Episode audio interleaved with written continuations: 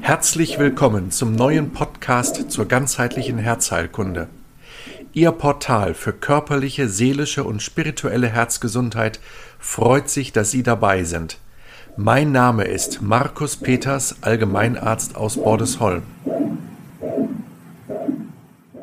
Herzlich willkommen zu diesem neuen Podcast, wo ich das erste Mal ausführlicher über das Thema Bluthochdruck sprechen möchte. Ich möchte Ihnen in diesem Podcast einige erste Überlegungen zu diesem großen Thema mitteilen. Es soll in diesem Podcast um den Bluthochdruck des mittleren Lebensalters gehen, explizit nicht um den Bluthochdruck im fortgeschrittenen Lebensalter, wo wir bereits eine Arteriosklerose der Gefäße vorliegen haben. Diese Situationen sind gesondert zu betrachten. Im mittleren Lebensalter haben wir eine Situation, wo der Organismus in aller Regel noch regulationsfähig ist. Das heißt, der Körper ist in der Lage, auf unterschiedliche Situationen mit einer adäquaten physiologischen Reaktion zu reagieren. Diese Regulationsfähigkeit nimmt im Laufe des Lebens ab. Das ist aber ein ganz wichtiger Punkt und das ist auch somit eine erste Frage, die ich immer habe bei Patienten. Geht der Blutdruck denn auch mal runter? Weil es gibt in der Tat Patienten, die haben dauerhaft, egal zu welcher Tages- und Nachtzeit gemessen, immer einen zu hohen Blutdruck. Da können wir davon ausgehen, dass diese Regulationsfähigkeit zumindest schwer gestört ist. Nein, davon soll es heute nicht hier handeln, sondern es geht um die Patienten, die mal einen zu hohen Blutdruck haben, wohlgemerkt im mittleren Lebensalter, nicht im höheren Lebensalter, und wo dann aber auch der Blutdruck wieder normal sein kann. Dazu möchte ich eine erste Frage stellen, die wir gleich gemeinsam betrachten werden. Was ist Blutdruck?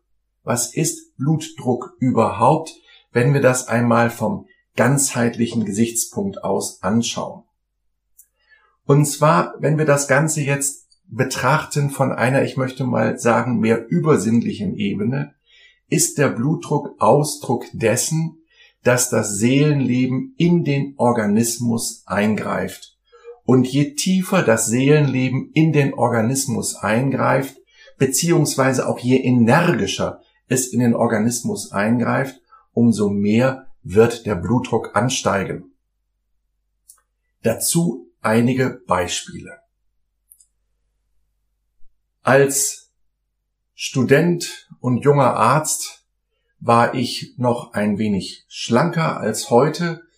Man könnte auch sagen spiddeliger. Ich war auch bei weitem noch nicht so kräftig inkarniert wie in der Gegenwart. Und da war es so, dass wenn wir beispielsweise gesungen haben, ich habe damals im Rahmen einer Weiterbildung haben wir äh, Chorsingen gehabt und dass ich dort regelmäßig kollabiert bin. Das lag zum einen an der aufrechten Körperhaltung, die mir im Übrigen bis heute Probleme bereitet, das einfache nur stillstehen wegen Regulationsproblemen, aber das ist eine andere Geschichte. Und dann kommt das Singen dazu. Das Singen ist eine starke Aktivität vom Parasympathikus. Darauf kommen wir gleich nochmal zu sprechen und beim Singen bin ich regelmäßig ohnmächtig geworden. Ohnmächtig werden heißt, der Blutdruck sinkt zu tief, es kommt nicht mehr genügend Blut im Kopf an und die betreffende Person sinkt zu Boden. Meine Kolleginnen und Kollegen aus dem Kurs, die kannten das schon und wenn ich mal wieder umgefallen war, dann wurde weitergesungen, man hat mir einen Stuhl hingeschoben, die Beine hochgelagert und nach ein, zwei Minuten war alles wieder gut gewesen und ich habe mich auf den Stuhl gesetzt und alles war wieder in Ordnung. Also das war sozusagen eine, wie wir das nennen würden, hypotone Dysregulation. Also plötzlich sackt der Blutdruck zu sehr ab. Das Gegenteil ist der Fall, wenn ich seelisch erregt bin oder wenn ich körperlich erregt bin. Egal, ob körperliche Erregung oder seelische Erregung, in dieser Situation ist das Seelenleben sehr intensiv mit dem Hier und Jetzt verbunden, der Sympathikus ist aktiv und der Blutdruck steigt. Was heißt das eigentlich Parasympathikus und Sympathikus? Wir haben das vegetative Nervensystem, was den gesamten Organismus durchdringt. Der Sympathikus macht uns leistungsbereit, der Parasympathikus macht uns erholungsbereit. Der Sympathikus lässt den Blutdruck steigen, der Parasympathikus lässt den Blutdruck fallen. Oder andersherum formuliert, wenn ich eben in einer seelischen oder körperlichen Erregung bin, dann steigt der Sympathikus und infolgedessen auch der Blutdruck. Wenn ich in einer Phase der Entspannung bin, wie beispielsweise beim Singen, dann verschiebt sich die Aktivität hin zum Parasympathikus und der Blutdruck wird sinken. Also, Sie erkennen hier bereits, dass die Frage des Bluthochdrucks eine ganz subtile Frage ist des Eingreifens des nicht sinnlichen Anteiles im Menschen, nämlich in diesem Fall vom Seelenleben oder wir können es auch allgemeiner fassen vom seelisch-geistigen hinein in die körperliche Ebene. Wie tief ist diese Verbundenheit? Das können wir gewissermaßen am Blutdruck erkennen. Was heißt das konkret? Ich bitte meine Patientin gerne, regelmäßig Blutdruck zu messen, vor allen Dingen vor einem Termin mit mir, mal auch über ein paar Tage mehrmals am Tag, vielleicht fünf bis zehnmal den Blutdruck zu messen und mir diese Werte mitzubringen in die Praxis und dass wir dann gemeinsam da drauf schauen, aha, was war jeweils in der Situation gewesen, wie war die eigene Stimmung, wie war die körperliche Aktivität und wie verhält sich das zusammen mit dem Blutdruck. Apropos Blutdruck messen. Dazu möchte ich auch ein paar Sätze sagen. Es interessiert uns relativ wenig, wie der Blutdruck ist im Rahmen von körperlicher Belastung. Natürlich, wenn dann der Blutdruck exorbitant hochsteigt, dann ist das natürlich auch nicht gut. Es gibt zum Beispiel Berichte von Bodybuildern, die beim Stemmen von Gewichten Blutdrücke entwickeln können von weit, weit über 200 Millimeter Quecksilbersäule. Das ist natürlich dann viel, viel zu hoch und das sollte nicht sein. Aber so für den normale Menschen, der jetzt keinen exzessiven Sport betreibt, also vor allen Dingen Gewichtheben ist hier zu nennen, wird der Blutdruck jetzt auch unter sportlicher Belastung höchstwahrscheinlich nicht solch exorbitant hohen, hohen Werte erreichen. Aber was wir daran erkennen können, ist eben, dass körperliche Aktivität ja den Blutdruck steigen lässt. Das habe ich ja eben auch schon gesagt. Uns interessiert aber der Blutdruck in Ruhe gemessen. Das heißt, auch so sagen die Leitlinien, zehn Minuten Ruhe und dann den Blutdruck messen. Mich interessiert der Blutdruck nicht, wie der ist, wenn ich drei Stockwerke relativ rasch die Treppen hochgegangen bin. Natürlich, dann wird er hoch sein, zu hoch sein. Aber das ist relativ uninteressant. Die Frage ist, zehn Minuten später, wie verhält sich der Blutdruck dann? Diese Frage, die ist interessant. Im Übrigen, das sei nur am Rande erwähnt, gehen die Empfehlungen dann so weit, aber das macht niemand, dreimal zu messen im Abstand von zwei Minuten die erste Messung zu verwerfen und aus der zweiten und dritten Messung jeweils den Mittelwert zu bilden. Aber das wird dann schon sehr äh, kompliziert und aufwendig und so. Und äh, das halte ich auch im Alltag für wenig praktikabel. Aber der Hinweis, nicht unmittelbar aus der Aktivität heraus zu messen, sondern wirklich aus der Ruhe heraus.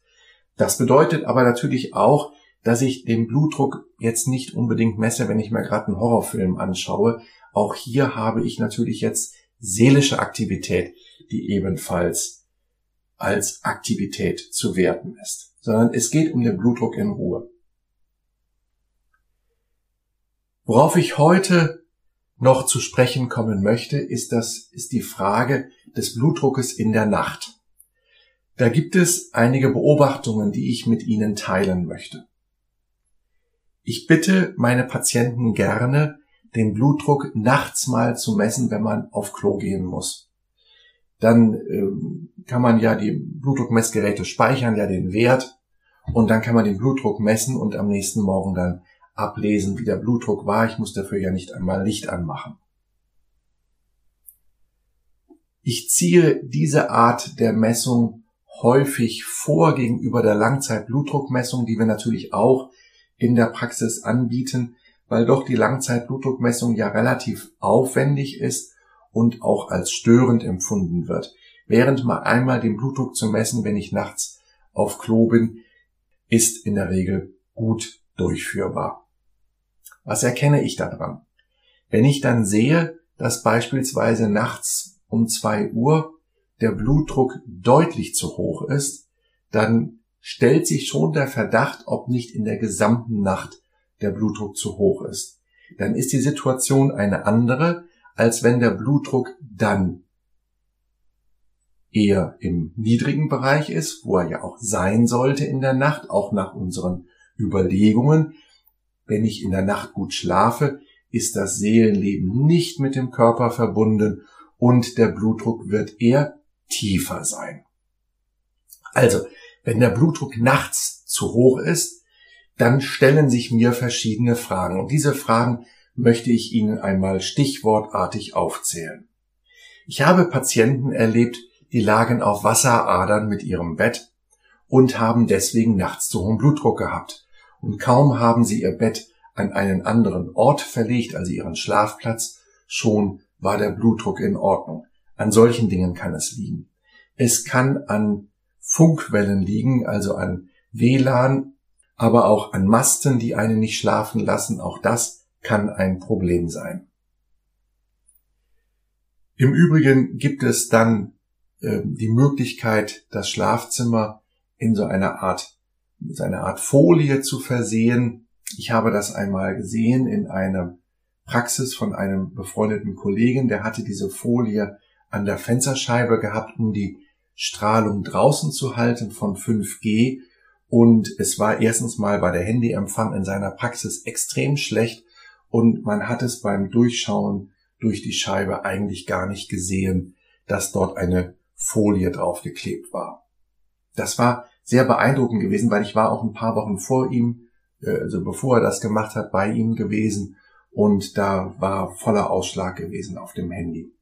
Also das ist eine Möglichkeit, sich da eben entsprechend abzuschirmen und das kann durchaus sein, dass das eben auch zu einem zu hohen Blutdruck führt. Es kann aber auch sein, dass ich abends zu viel oder das Falsche gegessen habe. Auch das kann eine Ursache sein. Die häufigste Ursache allerdings werden Sorgen und Gedankenkreisen sein. Also das heißt eine seelische Aktivität, die einen nicht zur Ruhe kommen lässt und die einen das Tagesgeschehen weiter verarbeiten lässt und hier nicht die nötige Ruhe einläuten lässt. Es ergibt sich von selbst, was jeweils zu tun ist. Schlafplatz verlegen, Essensgewohnheiten ändern, Verabschirmung sorgen, beziehungsweise dafür sorgen, dass ich abends vor dem Einschlafen ein Ritual habe, eine Meditation mache, eine Tagesrückschau mache, dass ich dort irgendetwas pflege, um die Gedanken und Sorgen des Tages ziehen lassen zu können. Soweit zu den Situationen, wo der Blutdruck in der Nacht zu hoch ist. Kommen wir jetzt auf den Fall zu sprechen, der auch regelmäßig berichtet wird, wo die Patienten sagen, ja, wenn ich nachts um 5 Uhr auf Toilette gehe, dann ist der Blutdruck noch in Ordnung und wenn ich um halb sieben aufstehe, dann ist er viel, viel zu hoch. Und wenn wir dann auch noch eine 24-Stunden Blutdruckmessung machen und wirklich sehen, okay, der Blutdruck sinkt eigentlich und er geht kurz vor dem Aufwachen, schießt er in die Höhe, dann ist das Ausdruck davon, dass das Eingreifen des seelisch-geistigen mit dem Aufwachprozess, aus welchen Gründen auch immer, zu heftig erfolgt. Das heißt, hier stelle ich mir dann gemeinsam mit dem Patienten, der vor mir sitzt, die Frage, okay, was können wir tun, um dieses Aufwachen, dieses morgendliche Aufwachen, dieses morgendliche Erwachen so zu gestalten, dass der Körper nicht in Mitleidenschaft gezogen wird. Da muss man dann häufig sehr individuell auch schauen. Auch hier liegt der Schlüssel häufig in der abendlichen Situation. Er liegt häufig in der ganzen Situation überhaupt. Wie ist die ganze Anspannungssituation? Gibt es wieder Sorgen, die mich sofort hochfahren lassen und die dafür sorgen, dass der Sympathikus zuschlägt im wahrsten Sinne des Wortes und die Gefäße eng macht und den Blutdruck nach oben treibt. Im Übrigen hängt das natürlich dann auch wiederum damit zusammen, dass ja gerade in den Morgenstunden die häufigsten Herzinfarkte auftreten und Schlaganfälle. Das nur am nebenbei gesagt. Soweit ein kleiner Einblick in das sehr, sehr große, sehr komplexe Thema der Frage, wo kommt der Bluthochdruck her? Ich möchte an dieser Stelle darauf aufmerksam machen, dass es in den nächsten Monaten von mir einen Kurs geben wird zum Thema Bluthochdruck, wo ich alle meine Tipps verraten werde, die ich mir so im Laufe der Jahre erarbeitet habe zum Thema Bluthochdruck und dass es im kommenden Jahr 2022 auch einen Kurs geben wird zum Thema Herzgesund Leben, wo natürlich auch das Thema Bluthochdruck eine Rolle spielen wird. Soweit für heute. Im kommenden Jahr 2022 werde ich bestimmt häufiger auf das Thema Bluthochdruck erneut zu sprechen kommen. Ich freue mich auf Sie. Bis dann. Vielen Dank für Ihre Aufmerksamkeit. Ich bin Markus Peters, Gründer und Inhaber der Praxis Herztherapie Nord. Motto Ganzer Mensch, gesundes Herz und der Akademie Der Herzerklärer. Auf diesen beiden Plattformen Herztherapie Nord und Der Herzerklärer finden Sie viele weitere Informationen zu meiner Arbeit.